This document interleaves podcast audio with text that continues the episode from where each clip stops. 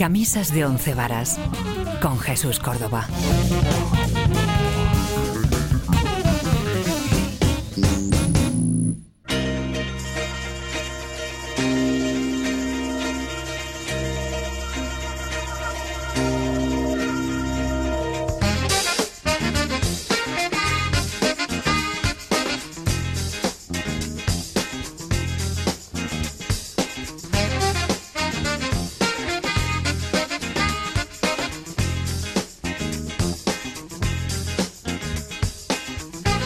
¿Qué tal? ¿Qué tal? Estamos en una nueva edición de Camisas de Once Varas. En este caso, la edición, bueno, pues habitual con catarro, ya que estamos en otoño y se nota en la voz que la tengo un poco cogida. Guillermo Tejero, ¿qué tal estás? Hola, ¿qué tal, Jesús? Encantado. Miguel Payares, ¿qué tal estás? Como siempre, espléndido. Pues nos alegramos. Estás eh, para comerte. Te ha faltado decir. Ya sabes que estamos en otoño y bueno, pues eh, empiezan a aflorar todos los catarros y bueno, tenemos un programa especial como siempre, como nunca y como siempre, y además muy especial, eh, incluso improvisado de última hora, como Camisas de Once Varas, que se parece más bien a una jam session de jazz que, que a un programa de música al uso, porque cada vez improvisamos más en todo lo que hacemos. Sí, bueno. Es que eso es lo divertido. No, vamos a venir con el guion hecho y decir a mí me gusta esto y a mí me gusta lo otro, no. Improvisación controlada es lo que hacemos, porque Mm. si no esto se nos desmadra y ya, bueno, acabamos como el Rosario de Ha Laura. habido días que hemos estado a punto. Sí. Guillermo Tejero tiene hoy un, un invitado de lujo y de excepción, y además es una propuesta más que interesante y, y curiosa. ¿verdad? Pues sí, la verdad es que eh, En tus hoy- 12 hoy no- plantas. en mis 12, nuestras 12 plantas, que es la sección, como algunos saben, eh, dedicada un poco a, a la música clásica, sobre todo a descubrir compositores, a descubrir piezas eh, míticas de la música clásica y siempre, como estamos en Camisas de Once Varas, que es un programa inquieto y muy variado, pues buscando también nuevas adaptaciones, nuevas maneras de hacer ver esta música maravillosa eh, y traerla pues a estos tiempos que corren, en lo que parece que pues eh, la, la impresión general es que es una música que ya está pasada de moda y nada más lejos de la realidad. Y hoy tenemos un ejemplo. Tenemos aquí a una figura importantísima, a un hombre que ha hecho de todo a lo largo de su vida y además que es el, el fundador de una, de una cosa que es pionera en, el- en la historia de la, de la música. Le vamos a dar un saludo, pero empezaremos con la primera propuesta, que además tiene que decirnos unas palabritas don Miguel Payares. Y bueno, eh, preséntele, por favor. Sí, pues tenemos aquí con nosotros en Camisas de Once Varas a Pablo Salinas, que es el director musical y creador de Symphonity, que él nos irá explicando eh, en qué consiste esto de Symphonity, pero ya os aventuramos que es la primera orquesta de la historia que está basada, que está constituida solo por guitarras eléctricas. Tengo que decir que me cupo el honor de asistir a un concierto. Pues luego nos cuentas en tus directo. experiencias. Eh, Pablo, Mucho, ya se lo he dicho a él y no porque esté presente. bienvenido a Camisas de Once Varas, Pablo Bienvenido Salinas. compañeros, creo que todos tenemos la misma idea en la cabeza y es eh, buscar la undécima vara a la camisa y verdaderamente es lo que Sí, estamos haciendo, así que me siento como en dicho, casa. sí. Gracias por invitarme. Pues gracias es por un venir. honor para nosotros. Un placer. Incluso un décima, 12 plantas, eh, como estamos en la planta 12 habitualmente. Podemos buscarle todo el sentido metafórico que queramos a, las, a esas camisas que, que bien siendo en singular la frase hecha, aquí la, la ponemos en plural porque Sí. nos gusta más los follones en los que nos metemos. Así que nada, don Miguel, usted le, le toca a usted su comienzo de programa hoy. Hoy, hoy voy a lanzar un pequeño discurso antes de poner el. Bueno, Estamos encantados. Bueno, no va a ser muy largo. Lo voy a hacer, voy a procurar que sea lo más resumido posible. ¿Pero A lo has ver. escrito o es...? eh? No, lo tengo en la cabeza porque lo viví. Ah, vale. O sea, por eso eso es lo bueno de tener cierta edad. Entonces, eh, poneros en los años 66, 67, eh, pleno movimiento Flower Power en San Francisco, sobre todo en la costa oeste americana y grupos de música, como no podía ser de otra manera, y escritores y poetas, Jacques Kerouac, eh, Allen Gisbert, en fin. La toda generación esa playa, perdida. La generación perdida, On the Rock, la película She Rider. Y entre ellos vamos a centrarnos en los músicos. ¿Qué grupos había en aquel entonces destacados en San Francisco? Pues estaban Can Hit, que es el primer gran grupo que hace blues blanco, eh, y maravillosamente además. Estaban Jefferson Airplane, uno de mis, de mis grupos, voy a decir, preferidos de aquella época. Estaba Carlito Santana, como Sí. siempre, con su guitarra, y estaban unos tíos rarísimos que practicaban un Pero tipo- había alguno normal, o como has dicho, rarísimo. Bueno, es- estos que voy a decir eran rarísimos, pero eran unos grandes músicos. Y se llamaban Grateful Dead. ¿Qué tenían de especial? Pues cada concierto suyo era un happening. ¿Qué tenían de especial? Unas letras ácidas, y cuando digo ácidas puede tomarse en todos los Lisergia. sentidos. o Lisergia, sea, total. no, no porque fueran extremadamente, digamos, eh, provocativas, sino porque ácidas. Bueno, desinhibidos. Vamos a dejarlo ahí. Y entonces en sus conciertos nunca sabías lo que, lo que iba a pasar. Con un gran músico y guitarrista que se llamaba Jerry García. Y pues eso es todo lo que tenía que decir, que sé que a mucha gente no le va a gustar, porque su música era un poco como, como, como compararlo. Mm, Todos los progres de aquella época, entre los que me cuento, decíamos, ¡ay, qué maravilla! Luego, al cabo de los años, me he intentado poner un LP entero y he dicho, no. "Joder, Miguel, no". aguante. Un producto muy de su época. Vamos a mejor, ¿no? pasar a, vamos bueno, a pasar a otra cosa. a lo mejor te vuelve, ¿eh? Dentro de poco. A lo gusto. mejor también era que cuando yo lo escuchaba, pues en fin, tenía otras costumbres que no tengo ahora. O sea, que digamos que y los lo Grateful Dead son no, los. y lo poco- dejo ahí, no explico más. Con todo el respeto, los Grateful Dead son los maná de, de- de- de esta época. ¿no? Sí, Que le efectivamente. gustaban a todo el mundo y ahora ya. Y luego tuvo- es, un, es un grupo que además también adquirió cierta mitología porque tuvo un- una trayectoria un poco un poco trágica con De diferentes muertes. Sí, murieron todos los baterías. Exactamente, los bate- Sí, sí. y los teclistas. Y los teclistas, efectivamente. Los teclistas y la batería. Yo, Llegaron a tener 13. yo creo que al final... Encima 13, número ahí. Sí, sí, sí, tienes razón. Yo creo que al final de todos quedó Jerry García, no quedó Sí. nadie más. De ahí vendrá el, el mítico gag de la peli Sp- Spinal Tap, Ah, en sí, la sí, que sí, hablan sí. de que todos los baterías han muerto, incluso uno por combustión espontánea. cosa- Correcto, correcto. Divertidísima esa película. Mark Twain y- Fíjate, y- sí. a Jerry García tuve la ocasión de, de verlo colaborando al cabo de los años, cuando ya le había perdido la pista, en un concierto de, con John Mayer. Ah, sí. Y la verdad es que lo hizo maravillosamente. Y yo decía, pero todavía vive, ¿cómo es posible que ese cuerpo haya resistido tanto? Pues ahí estaba el tío. Bueno, esa era mi chapa. Está sonando, está sonando de, de fondo Not Fade Away de un directo que hemos encontrado por aquí Sí. de año 71 en el Manhattan Center en New York. Y bueno, pues para que usted la pueda disfrutar. Not Fade Away. Él no quería nunca librarse de salir de la costa oeste, salvo cuando le invitaba a su amigo Franz Zappa. Ah, Dios bueno. los cría y ellos se juntan. Otro de los, mm, sin duda, genios. De- genios de la Sí, música. sí, sí. Vamos a escuchar este Not Fade Away, si le parece, don Venga. Miguel.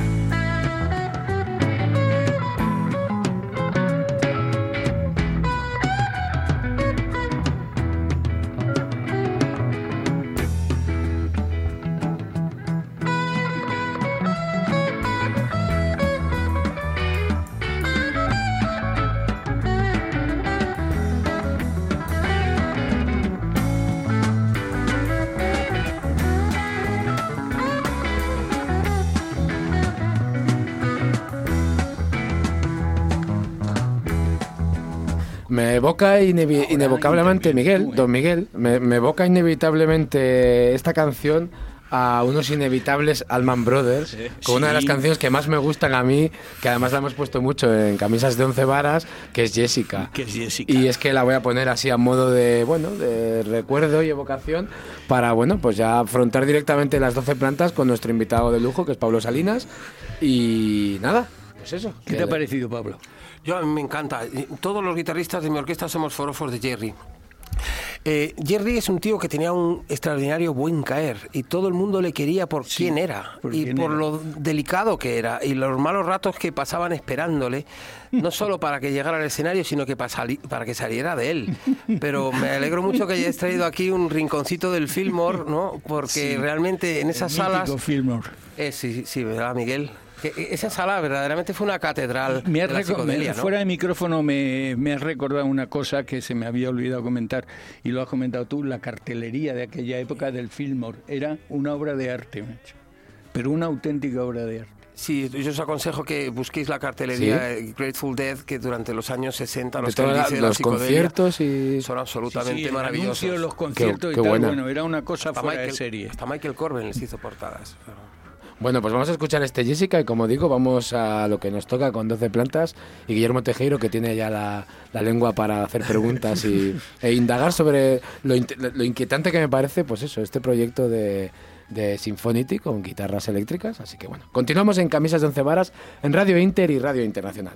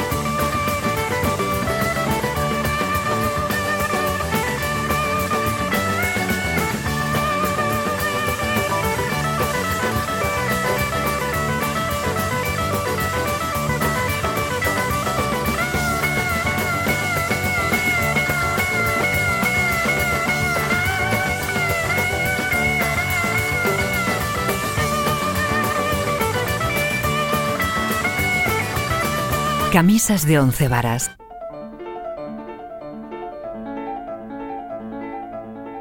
Bueno, estamos aquí fuera de micrófono disfrutando de, de la conversación De con nuestro invitado. Además nos habla de cosas súper interesantes de todos los tiempos de la grabación musical, porque además aquí tanto Guillermo como yo somos músicos y también grabamos y hacemos nuestras periplos y cositas. ¿Toca la guitarra? Y sí, bueno, eh, él, él hace muchas cosas. Él es muy... Bueno, yo picoteo. Muy polifacético. Yo soy baterista, mm, sobre todo y bajo, pero todo de forma un poco de oreja y autodidacta y tal. Pero bien. y la grabación musical me encanta, y me encanta además, y él también le da muchos palos. Bueno. Entonces todo lo que nos estás contando a mí es que me encanta, todas estas anécdotas. Debo, que- de- debo aprovechar la oportunidad para decir que este señor que les está hablando está manipulando diversos dispositivos de sonido con de- una pericia asombrosa y es como que está trabajando y me recuerda a una emisora de radio a la que vivíamos con Luz Casal que una sola persona encendía las luces, grababa la cámara, era el presentador y abría la puerta. Traía el café después. Todo, todo una cadena de Recepcionista. televisión compuesta por una persona, su madre y su mujer, que tenían un programa de cocina.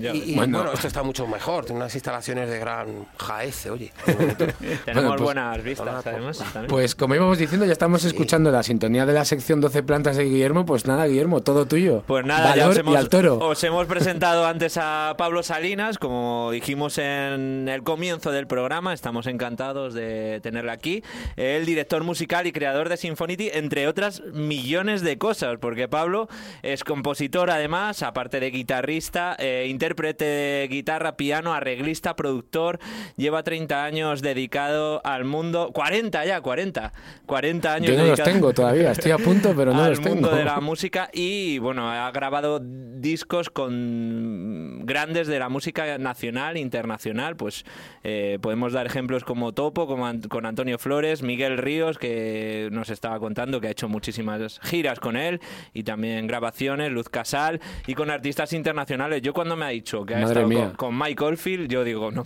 esto esto esto es ya una maravilla tener aquí a Pablo Salinas. Bienvenido otra vez Bueno, me acuerdo, ya no solo, eh, no es Mike, es que tenía, teníamos aquí en Madrid viviendo un guitarrista que se llamaba Oli Halsall, que estuvo tocando con Tempest en los años 70, que era su compañero era Alan Holsworth, no os digo más. Sí, Y este hombre vino a vivir aquí, probó fortuna, eh, por amor, se quedó, se instaló, descubrió en los años 80 la dura vida de las drogas de satisfacción instantánea, pero antes de que nos abandonara, dejó aquí un repertorio musical y unas producciones estupendas. La primera que hizo fue Ray Louis y la última que hizo fue el penúltimo disco de Kevin Ayers, que se llamaba Falling Apart y en el que hizo un trabajo extraordinario. Yo estaba absolutamente fascinado con aquel músico, una de las grandes pérdidas, igual con el caso de Antonio Vega. Parece ser que cuando se habla de guitarristas estamos hablando de tal músico se, se fue y no hay relevo generacional. Sin embargo, eh, la guitarra eléctrica, que es un instrumento que tiene 70 años, creo que está en sus etapas más tempranas de desarrollo. ¿no?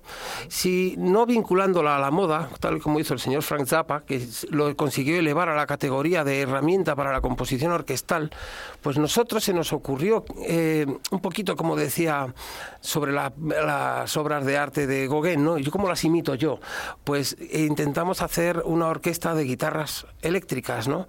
Pero realmente nuestro propósito era hacer un homenaje a esos músicos que estudian ocho años una carrera de violín, por ejemplo, cuatro años de perfeccionamiento, diez de estudios en Alemania, vienen aquí, se sientan y cada domingo son capaces de disfrutar con una música que tiene 300 o 30 años y son capaces de mm, conmover eh, durante siglos a generaciones venideras. Así que se nos ocurrió cómo podríamos participar de ese privilegio de estar dentro del foso de una orquesta y se nos ocurrió también que, a menos que estudiáramos rigurosamente esos ocho años, tendríamos que buscar nuestra propia manera de hacerlo. Con lo cual decidimos hacer la mejor y desde luego la peor orquesta de guitarras eléctricas del mundo, puesto que, bueno, siendo la única, podíamos atribuirnos los dos galardones. Y esta orquesta se llama Symphonity.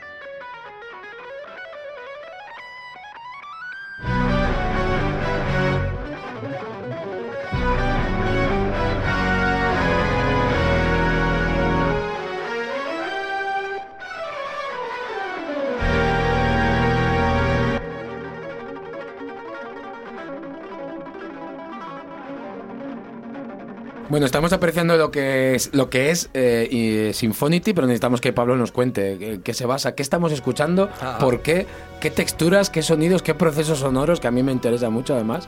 Muy bien, pues esto que estáis escuchando es una reconstrucción de la partitura que se atribuye a Johann Sebastian alrededor de 1723, porque tiene algunas herramientas compositivas que no saben si atribuirlas a él. Lo que sí se sabe es que el maestro decidió, eh, porque era un gran aficionado a la tecnología de su época, y decidió probar este órgano eh, que se había fabricado en la Catedral de Limburg, y para eso pues se llevó ni corto ni perezoso esta obra escrita, para probar los 436 registros del órgano. Es muy curioso que de Bach siempre se dice que es un superhombre y curiosamente cuando se envió aquella nave Voyager al espacio en el 72, no sabéis si Carl Sagan in- intentó que pusieran un famoso disco de oro dentro donde salían imágenes de la Tierra, curiosamente del ser humano solo salían las siluetas para que no se mostraran determinadas cosas que no son del contexto, pero cuando decidieron Andrew Young, que era la mujer de Carl Sagan, decidió que se iba a reunir con una colección enorme de musicólogos para saber qué música poner en el disco que pudieran interceptar la vida extraterrestre inteligente. Una cápsula del tiempo. ¿eh? Exacto. Sí. Eh, se quedaron, por lo visto, según cuenta ella, en silencio una hora hasta que un eminente musicólogo alzó la voz y dijo: Podríamos poner todo lo de Bach, pero sería hacer alarde. no hay que pasarse bueno. de sobrado, ¿no? No hay que pasarse. Pues esta tocata y fuga, que es eh, yo la primera eh, pieza que escuché de, de Symphonity y que, claro, me, me dejó impresionado porque aquí están sonando solo guitarras. Sí, sí, sí, pero una guitarra, aquí lo que hacemos es reconstruir los tubos del órgano. Un órgano, cuando tú tocas una nota, eh, simultáneamente sale aire por tres no, familias de tubos. Una hace pa, po, po, tres octavas a la vez. Cuando se juntan simultáneamente es lo que se llama el plenum, que es ese sonido tan característico de la iglesia. Tiene armónicos, además. Exacto, que tiene, tiene armónicos por todos sí. lados. Lógicamente, nuestra idea era, como tiene tres voces esta obra durante la mayor parte del tiempo, y podemos hacer tres por tres, nueve o cualquier múltiplo de tres, y con eso conseguiríamos cualquiera de los colores de la guitarra. Pero sí, efectivamente, son solo guitarras eléctricas. No hay ningún MIDI ni cosa extraña. Eso es lo bonito de este experimento que, claro, es laborioso, pero produce eh, al final un resultado que se llama música, no es un experimento, ¿no? es música. Thank you.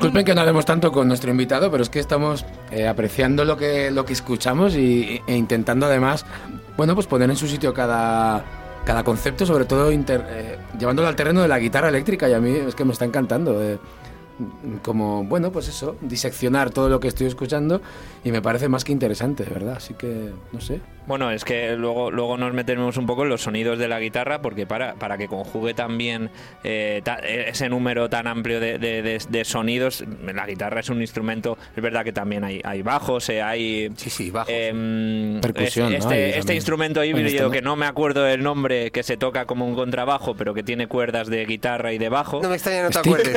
Es un stick, stick, el prototipo. stick, es- Es un prototipo Ah, bueno. de un instrumento que se llama Zen Tapper, pero es un prototipo tan malo que solo consiguieron vender tres unidades. Yo fui el afortunado que compró la unidad 3. Con, eh, las dos primeras, una se llevó a una feria y se rompió y la otra está en manos del inventor.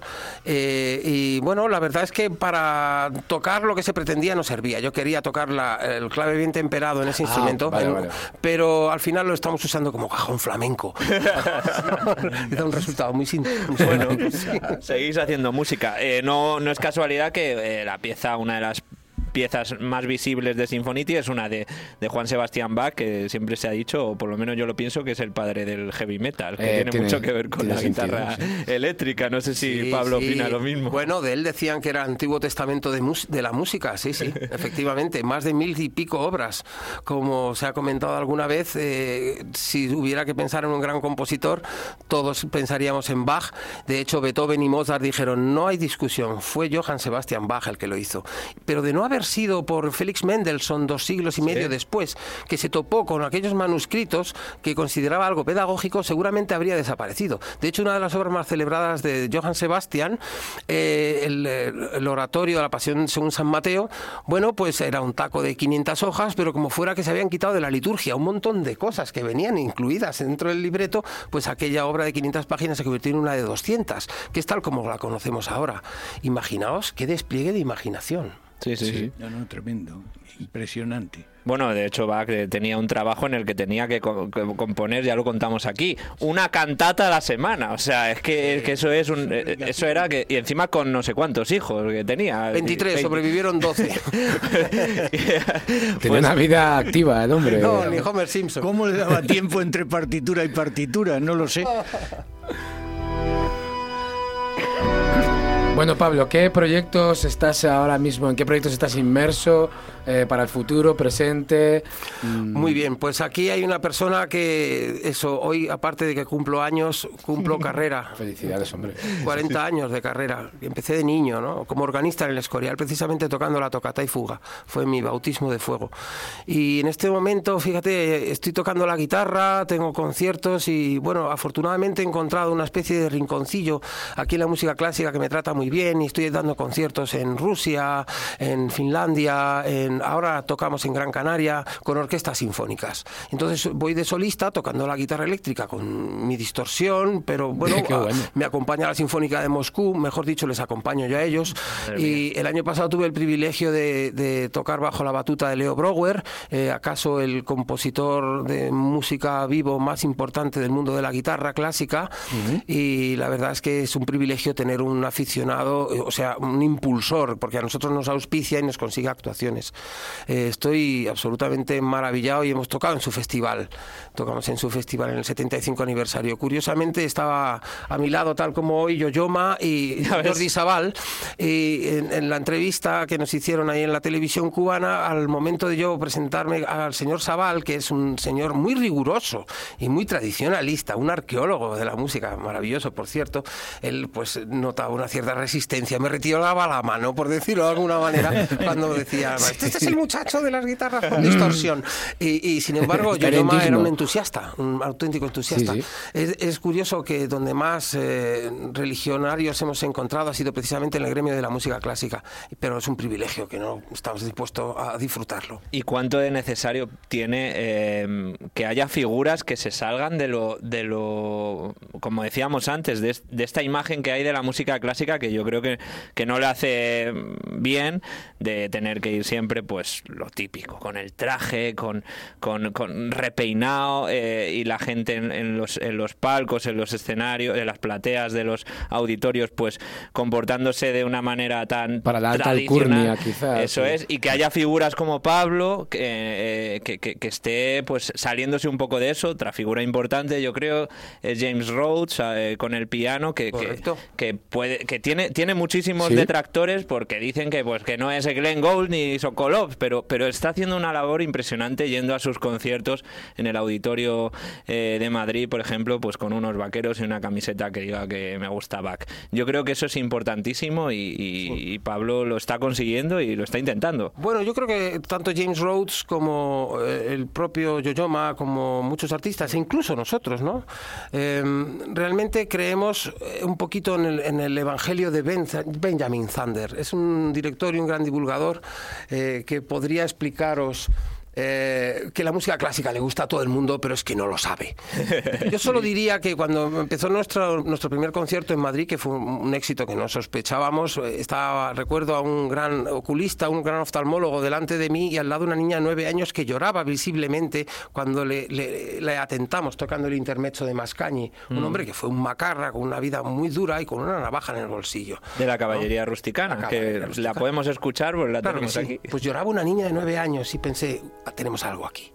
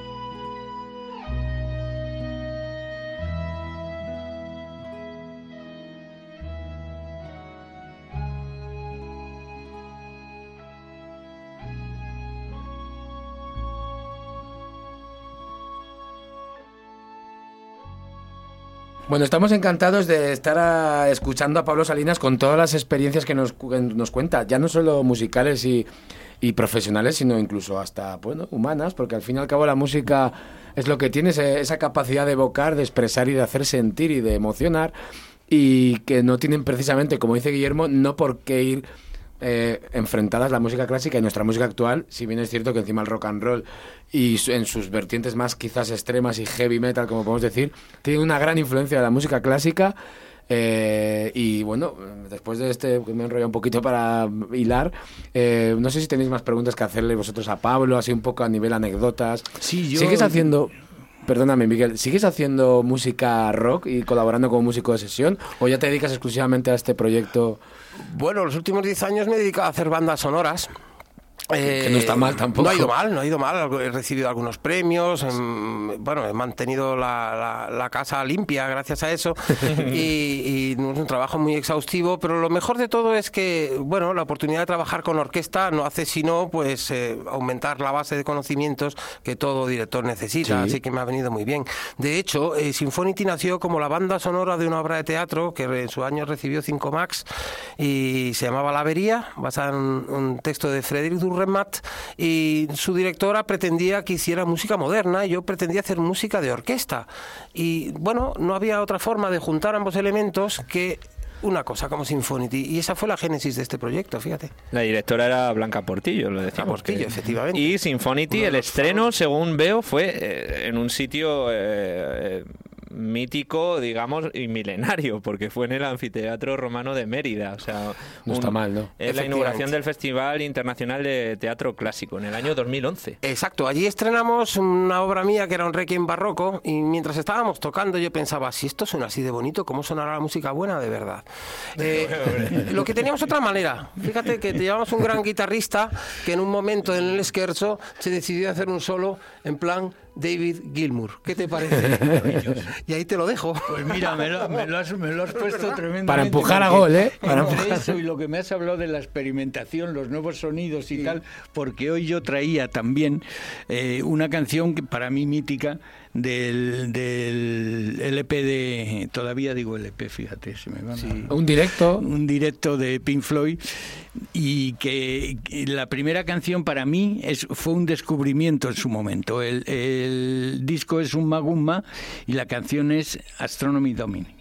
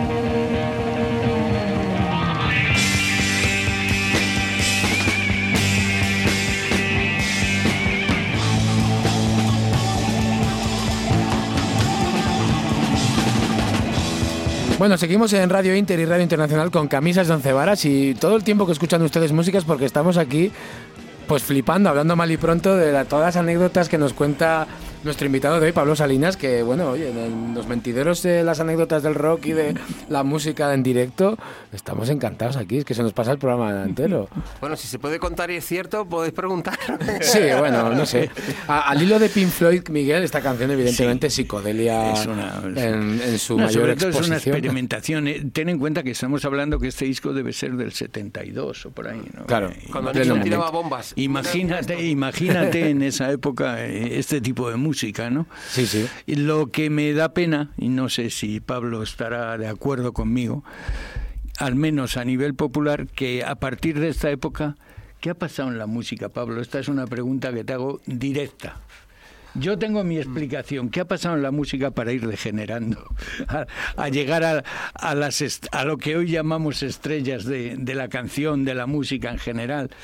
O sea, Extraño, para, sí. hacer, para hacerte la pregunta más directa.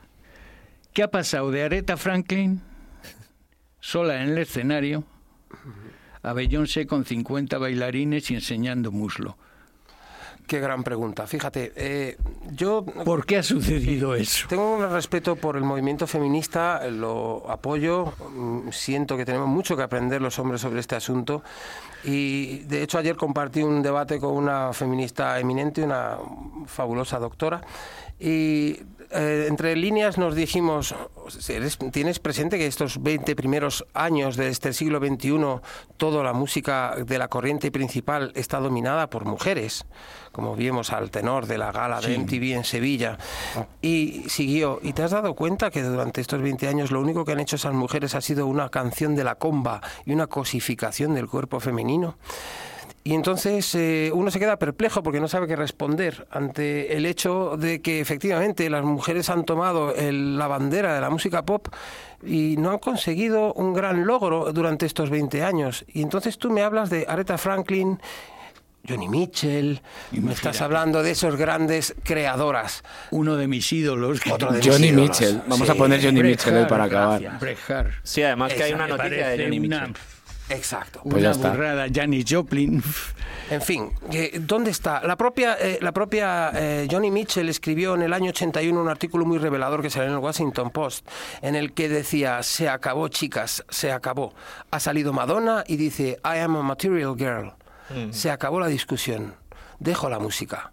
Se cogió un gran rebote y claro, la industria mainstream se puso en contra de, de Johnny Mitchell como, habiendo sido una bandera del feminismo, se rendía ante la primera afrenta de una muchacha que exhibía joyas y que se mostraba a sí misma Simbólico como ese, un objeto. ese single, ¿eh? de Pues acertó, Material amigo Girl. mío. Sí, sí. Porque han pasado 20 años y lo único que vemos es una A especie peor. de pequeña pornografía musical. Perdonad por mi... Y no será, tengo mi teoría, Sí. Que lo que en los 60, porque en los 60, 70, incluso 80, vamos a ver, no había nadie que se atreviera a decirle a Eric Clapton o a Rolling Stone a grabar, porque le decían, grabaré cuando tenga que grabar y déjame en paz. Sí, sí. Y aún así grababan muy rápido, Y porque aún grababan un así grababan rápido. Pero mm, que han tomado el mundo de la música, no los músicos, sino los ejecutivos, Bueno, yo creo que se ha perdido el paradigma el del Apolíneo. marketing. Se ha perdido. Yo, eh, precisamente Franz Zappa, del que tú estabas hablando, tenía durante los finales de los años 70 eh, un grupo que ensayaba desde las 11 de la mañana hasta las 7 de la mañana del día siguiente. Y tenía la habitación y las camas al lado del, del solar donde ensayaban. Esto lo contaba George Duke con mucho entusiasmo. Y es curioso que mm, no se puede alcanzar la excelencia sin hacerla. El concierto 4 de Beethoven son 50 toneladas si suma la fuerza de cada tecla. El concierto 4 de piano. El concierto 3 de Rachmaninoff son 71.200 y pico notas. ¿Vosotros concebís que eso cabe en un cráneo? Pues parece mentira, pero cuando lo hacemos lo tocamos, ¿no? Además de memoria, porque el pianista que toca Rachmaninoff no le da tiempo a leer la partitura, entonces Exacto. tienes que sabértelo. Eh, eh, Yo creo que se ha perdido el paradigma de, de eso. Y como una reflexión que había leído en un libro hace dos años que me parece muy interesante, pues se hace más pujante con cada día que pasa. Y es que antes nos gustaba ver, por ejemplo, a Eric Clapton y queríamos ser como Eric Clapton o como Johnny Mitchell. Estábamos buscando paradigmas en los que eh, fundar nuestro esfuerzo y algo que, que se pusiera para nosotros el premio, ¿no? Y sin embargo ahora los paradigmas es que queremos que estas personas se parezcan a nosotros. Entonces, eh, la simplificación viene porque se ha cambiado el vector. Ahora lo que yo quiero es algo que me satisfaga a mí. Y si no, compañeros de la radiofonía, descubrid cómo TikTok ahora, ese nuevo soporte digital chino que Sí, emite sí. vídeos de 11 segundos, ya no basa sus criterios en contentar a la audiencia, se basa en contentar a un algoritmo. Narcisismo puro y duro de lo- para los usuarios. El propio algoritmo de TikTok elige vídeos en los que se vean parejas sí. adolescentes. Eso tiene más tirón que si salimos nosotros tres o nosotros cuatro aquí diciendo cualquier cosa. Es muy, me parece muy peligroso esa aplicación de Sí, TikTok sí. que está ahora. es- Tremendamente. Sí, sí, sí. El algoritmo escoge la música que más le pega a ese suceso y por lo general nunca es nada de lo que nos pone nuestro doctor Miguel. sino Robotizar, que es robotizar a la, con- a la masa un poco. sí, Exacto. en realidad. Yendo a otros mundos, estamos escuchando precisamente A otros planetas. a otros planetas más bien. Nos vamos a los planetas que también evidentemente ha pasado por el tamiz de, Sí, por el de- tamiz de, de Symphonity. Symphonity. Nosotros ya trajimos aquí unas versiones, habla- hablamos de, de los planetas que, que había, esto sí que... Que no son los de Granada, Si ¿eh? Bach influyó en el heavy metal, eh, esta pieza de, de- de Marte, de los planetas, esto ya la han tocado, bueno, Metallica, hablamos de Sí, ellos, otra versión sí, que pusiste sí. tú. Y tanto sí, sí. influyó, y tanto influyó que esta obra se escribió dos meses antes del comienzo de las hostilidades en la Segunda Guerra Mundial, en Sí. 1914. Marte, un heraldo del infortunio. Pero no solo eso, sino que en Júpiter hay un maravilloso himno que se convirtió en el himno de Inglaterra Sí, cuando acabó sí, la sí. guerra en 1918. Lo pusimos aquí también y, y- maravilloso. Solo un año después inventaron los pasaportes, no lo olvidéis, los compañeros de Radio Inter. Fue de Pero dime, 1918. dime- la dime un secreto, ¿dónde tienes el botón del archivo este que te hace saber estas cosas? Hablamos de la música que viene el Heraldo de la Muerte como Marte, pero bueno, yo quiero decir también que yo pienso, no es que no esté de acuerdo con vosotros, eh, que es imposible eh, no estarlo, pero pienso bueno, que hay que discrepar también. ¿eh? Sí, no, voy a discrepar. Riqueza. Pero poquito, Dentro de- eh, ten cuidado. Eh, tengo mal día hoy. Creo que sigue habiendo esperanza. Creo que el talento es eh, algo eh, que siempre hay. En toda la, Hombre, no, no siempre hay, va a haber- no hay mentes ¿sabes- más talentosas en una época que en otra. Pero siempre me va pero- a ver y va a estar de acuerdo mi querido Jesús. Siempre va a haber un Jaco Pastorius, ¿verdad? Por ahí. Con eso vamos a cerrar. Johnny Mitchell con Jaco Pastorius. Es- cisnes tengo preparado ya. Entonces, bueno, es, es- es una época de reajuste musical. Eh, en- al principio de los años 20, lo sabrá Pablo, hablamos de Somber aquí. eh, pues Ah, sí, bueno, sí, sí, sí. de nuestro amigo Somber con el dodecafonismo y tal, que era- a ti te encantó, pero es verdad que digamos que hay gente más fan de lo sinfónico, Para de lo un rato, eh, melódico, que dicen que esa etapa es una etapa de, de total decadencia de la música. Piensa que cuando, cuando Schoenberg estrena Pierrot Lunaire, que es la obra más eh, raruna, por decirlo de alguna forma, ma- hacer una historia corta, eh, la gente se alborotó hasta tal punto que el, el cabreo fue monumental. La única persona que dijo, perdón, esto es música, fue el señor Stravinsky, quien poco después estrenó la consagración de la primavera con una coreografía de Nijinsky. Fue tal escándalo tal escándalo que antes de que acabara la primera, el primer compás, el señor Sunshine se levantó y dijo, si esto es un fagot, yo soy un mono. Y se fue. En el compás 13 ya estaban chillando y Nijinsky salió al escenario a decir, un, deux, trois, para marcar la coreografía. Encima aquellas muchachas, que era lo que iban a ver, venían vestidas con unos cilindros de música tradicional rusa y no se les veía ni los ojos. Y allí, si no se veía material, no había nada de lo que hablar. Antes de media hora, el Gran Palais de París estaba alborotado y estamos hablando de la consagración de la primavera. Es decir, hace falta tener valor, hace falta tener eh, intuición y hace falta tener determinación para escuchar la música y para conseguir ser permeable a las nuevas experiencias sonoras. Eh, eh, Stanley Kubrick que puso una banda sonora en 2001 hecha con sintetizadores y un francés muy amable que la escribió y en un momento dijo no necesito un universo sonoro nuevo Que este compositor, perdona, se enteró el día del estreno de que le había quitado la música a Kubrick, que había puesto... Sí. Sí, sí, fue al Está cine muy a- bien eso, está fue muy al bien. cine a verlo y dijo, pero ¿dónde está mi Todo Todo música? ilusionado el pobre. Sí, Giorgi Ligeti es un obligatorio para un programa como vosotros, sí, sí. Es muy curioso. Y, y- y creó efectivamente un universo sonoro nuevo. Basta con la anécdota que mostraba el señor Ben ¿no? Respecto a cómo escuchar la música. Dos zapateros llegan a una ciudad de África. Ven pronto, es un chiste de, de, de Kipling, o sea que tiene años, mm, cogerlo lo que vale, y pronto ven ambos zapateros que están descalzos todos por la calle. Vuelven rápidamente a la estación de tren y cogen el teléfono y llaman a sus zapaterías matrices en Londres. Y uno dice, aquí no tenemos ningún negocio que hacer, esta gente va descalzo. Y el otro dice, qué oportunidad, nadie lleva zapatos todavía. Entonces yo creo que si conseguimos que las nuevas generaciones sean capaces de disfrutar de la música que ha sido considerada buena, no porque sea majestática, porque esté fun- fundida en plomo o hecha en mármol, sino porque ha sobrevivido el paso de los siglos, porque contiene verdad. La temporalidad de la música es lo más importante y lo que que creo que busca cada compositor, ya sea en clásica, en rock, en cualquier estilo, quiere que se reconozca por su estilo y que radicando en ese estilo perdure en cuanto a esa atemporalidad, creo, vamos. Yo creo que la intención de, no por ser un distinto, ni ser más mm, famoso, ni millonario, ni tal, sino porque quieres que perdure tu obra. Vamos, yo creo que es la máxima de un, El de un de creador, ¿no? Pero traes el combate del estilo a la de la creación. Cuando Sandra se Ya. habla de talento, me recuerda una frase preciosa del señor Lovelock, que por cierto decía, superstición es estar seguro de algo que no Ya, se sabe. estilos, claro, sí, y al lo, que, lo que decía que el, el talento es entendimiento lúcido. Cualquier niño puede de- de desarrollar el entendimiento sobre la materia. Mirad esos niños chinos que tocan, que da gloria verlos. La lucidez, eso solo se consigue con el tiempo, con la experiencia, con el contraste y con el enriquecimiento.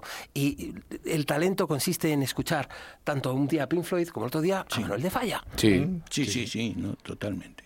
Pues bueno, es un programa, vamos. eh, Yo estoy encantado. Nos tiraríamos aquí dos Cinco- horas. cinco horas, Para sí, ir sí, cerrando, yo quiero preguntarle a, a La Pablo. esperanza de que Pablo vuelva algún A mí me Sí, encantaría, sí, me sí. encantaría. Yo asisto a la apertura de un sobre. Nos ha hablado un poco de proyectos, pero bueno, que nos, eh, pues sí, nos, nos cuente si va, va a seguir, si va, la gira que va a haber de Symphonity, sus proyectos eh, de música de bandas sonoras, que ahora está más centrado en ello, y que nos hables un poco de todo esto para que estemos preparados y prevenidos para, para escucharte y para, Para ir a verte. Pues Sí, muchas cerca gracias. de Madrid. Aparte que sí que os invitaré, porque ha sido un privilegio que me invitéis a un programa en el que la música es objeto de de charla, ¿no? Me parece fascinante y os lo agradezco mucho. Eh, y también te agradezco que veles por esta empresa más de lo que yo hago, ¿no? Tienes razón, nuestra orquesta sigue pujante, despierta y acaso está en el mejor momento de su carrera. Eh, cierto es que tocamos mucho más en el extranjero que aquí en España, pero mm, estoy convencido de que el año que viene vamos a tener una gira muy extensa por el país y bueno, me encantaría invitaros a todos, me encantaría volver al programa si tenemos ocasión para poder hablar duda, sobre esto. y, y, no, yo dedico mi tiempo íntegramente a Symphonity, lo que pasa es que nos hemos metido en el siglo XX, así que he fabricado una guitarra eh, que por mecanismos electromecánicos, solenoides y cosas así, toca una batería y una percusión orquestal de, de verdad. Y estamos haciendo ahora repertorio de Duke Ellington, estamos Sí, haciendo quiero verlo yo, piezas, ese. sí, sí, Sí, Glenn. Miller, estamos, eh, eh, por supuesto, Charlie Parker y, y también estamos llegando al siglo XX. Hemos hecho, estamos presentando unas versiones muy curiosas de Led Zeppelin, de, de Queen, con guitarras que cantan, utilizando vocoders y la gente se entusiasma mucho con esto. Así que me gustaría explorar un poquito más el siglo XX y es lo que estamos trabajando con mucho ahínco. Y además una integral de Bach, porque en 2020 se cumple el no sé cuál aniversario de su muerte y cualquier pretexto es bueno, Es bueno. para tocar música del maestro Dastar. Pues estamos encantados, hemos llegado al final del programa y como os dije, bueno, Pablo Salinas, un placer haberte tenido aquí. Esta es tu casa, ven cuando quieras, podemos seguir charlando como hablamos, así en tertulia y seguimos hablando de, pues, de nuestras fricadas, hablando un poco coloquial. Sí, y, como hacemos siempre. y, y vamos, que es un, que un disfrute total. Yo quiero irme con Johnny Mitchell y con ese fabuloso disco eh, que en teoría le dedica al bajista, no me va a salir el nombre, al contrabajista de jazz, no me va a salir ahora. Mingus. A Charles Mingus, Charles sí señor, Mingus. en el que viene un tema tal que este, entre otros que toca con Jaco Pastorius, Dry Cleaner from Des Moines, que es una maravilla. Don Además Guillermo. que yo traía a Johnny Mitchell porque Pues ha, sido, está. ha sido su cumpleaños. eh, hace, hace unos días cumplió 69, no, 66 años Johnny Mitchell. Así que nada, felicidades a esta pedazo de artista y a esta favorita. leyenda. Es mi cantante favorita. Pues Les recomiendo que escuchen el bajo de Jaco Pastorius, la voz de ella, la forma de cómo van moviéndose con el groove de, de Jaco Pastorius y bueno, hasta la semana que viene. Pablo, un placer. Muchísimas gracias por invitarme, compañeros. Enhorabuena por el programa y enhorabuena a los eh, radioyentes por la paciencia de soportar mi parte y por la puntería de celebrar la suya.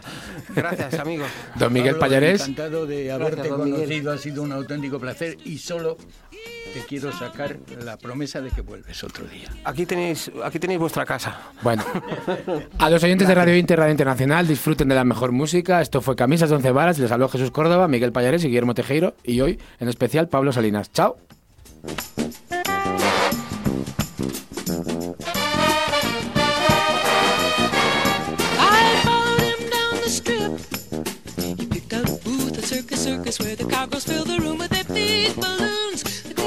pitching with their bears. Latinos and Pooh Bears and lions, pink and blue there. He couldn't lose there.